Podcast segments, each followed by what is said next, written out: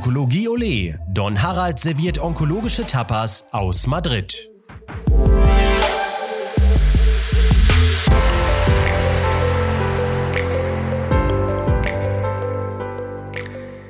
Buenos Dias aus Madrid. Hier ist wieder Harald Müller-Husmann vom diesjährigen ESMO.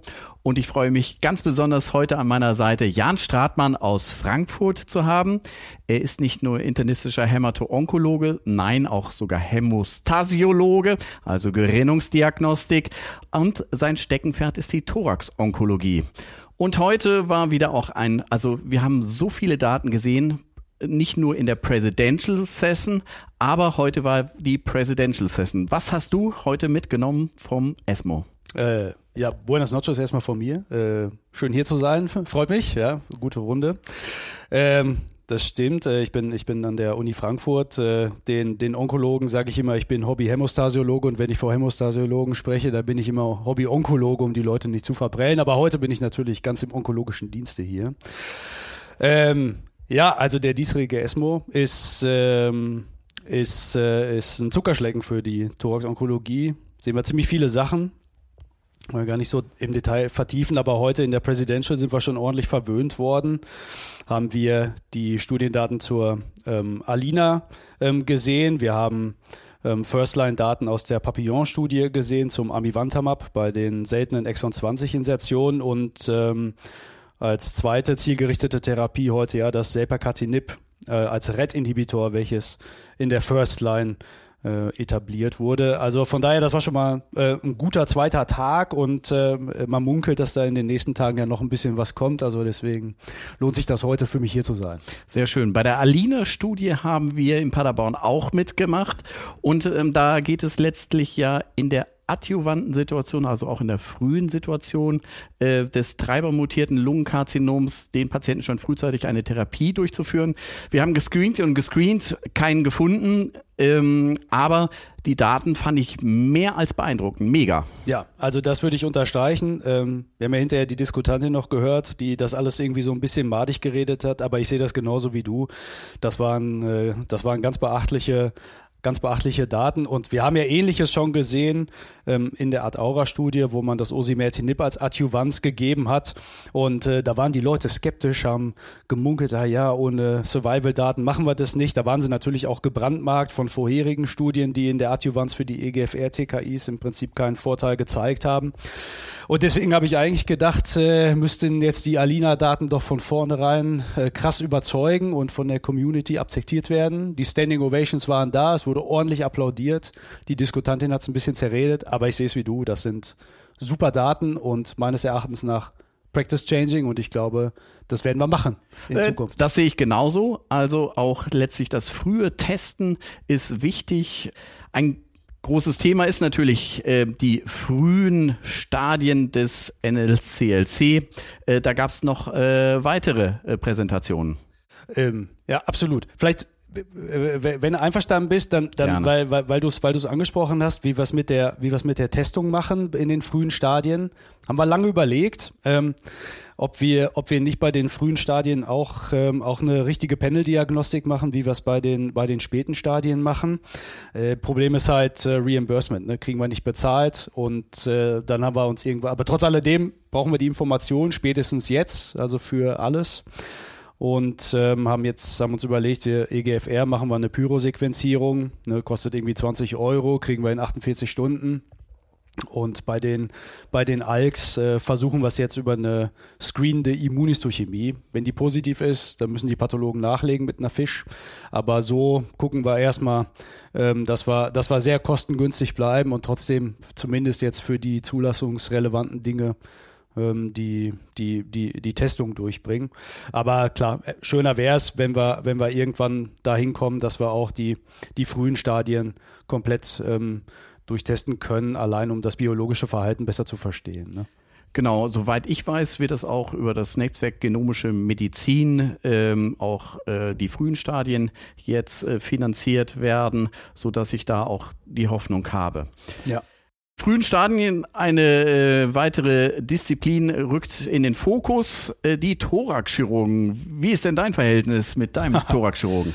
Also nachdem wir in Frankfurt ähm, ja lange da brach lagen, äh, was die was die Thoraxchirurgie anbelangt, ähm, spätestens da äh, haben wir gelernt, auch mit mit vielen anderen Zentren zusammenzuarbeiten, nicht nur eben auf dieser Ebene.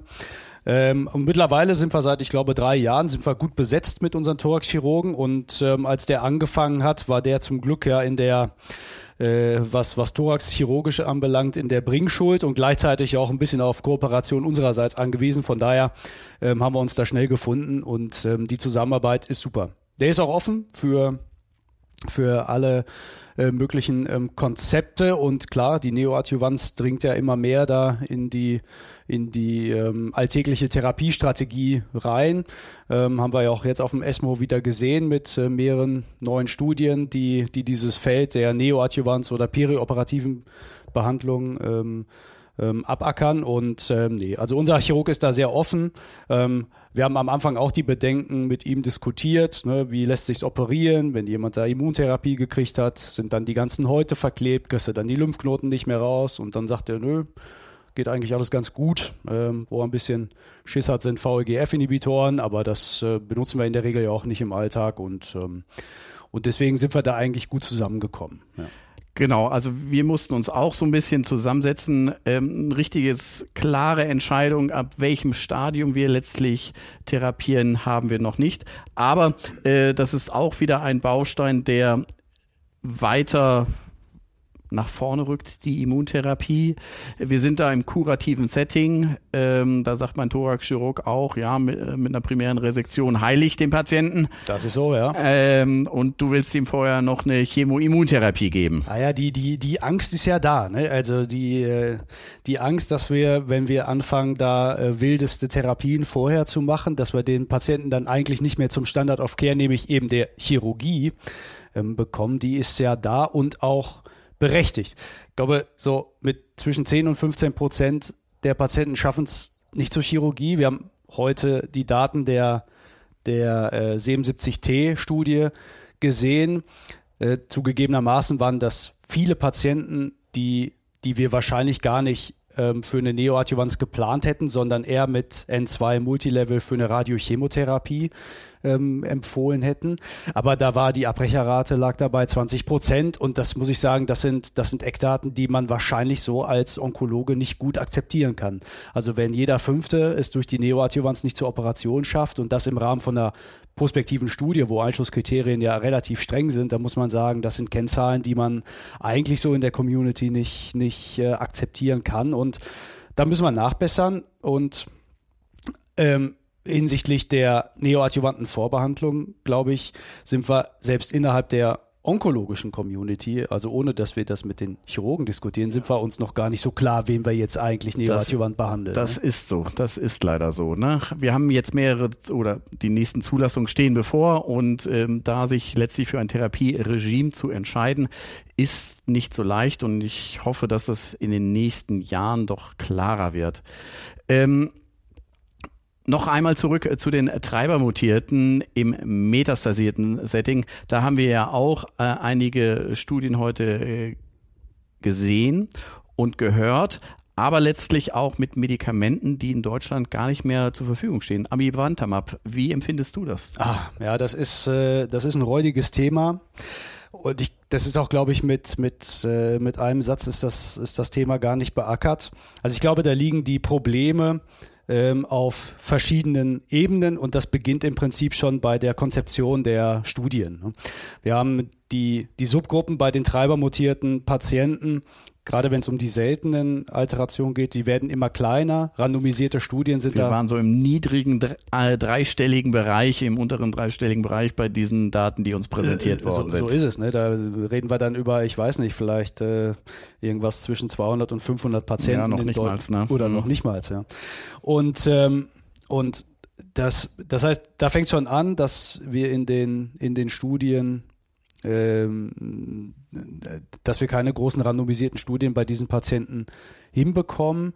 Ähm, und wir enden dann damit, dass, dass der GBA den Zusatznutzen nicht anerkannt, wenn es keine großen randomisierten Studien gibt und in Konsequenz zieht die Industrie die Medikamente zurück. Das im Prinzip der Verlierer ist der Patient, für, um den es ja eigentlich bei der ganzen Geschichte geht.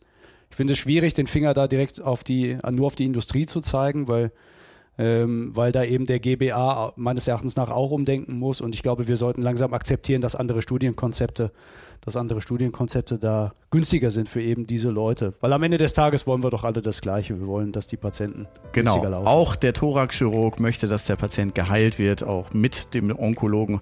Und ich bedanke mich ganz herzlich, dass du bei mir warst und äh, wünsche dir noch einen aufregenden Kongress. Super. War schön bei euch und äh, vielen Dank euch auch.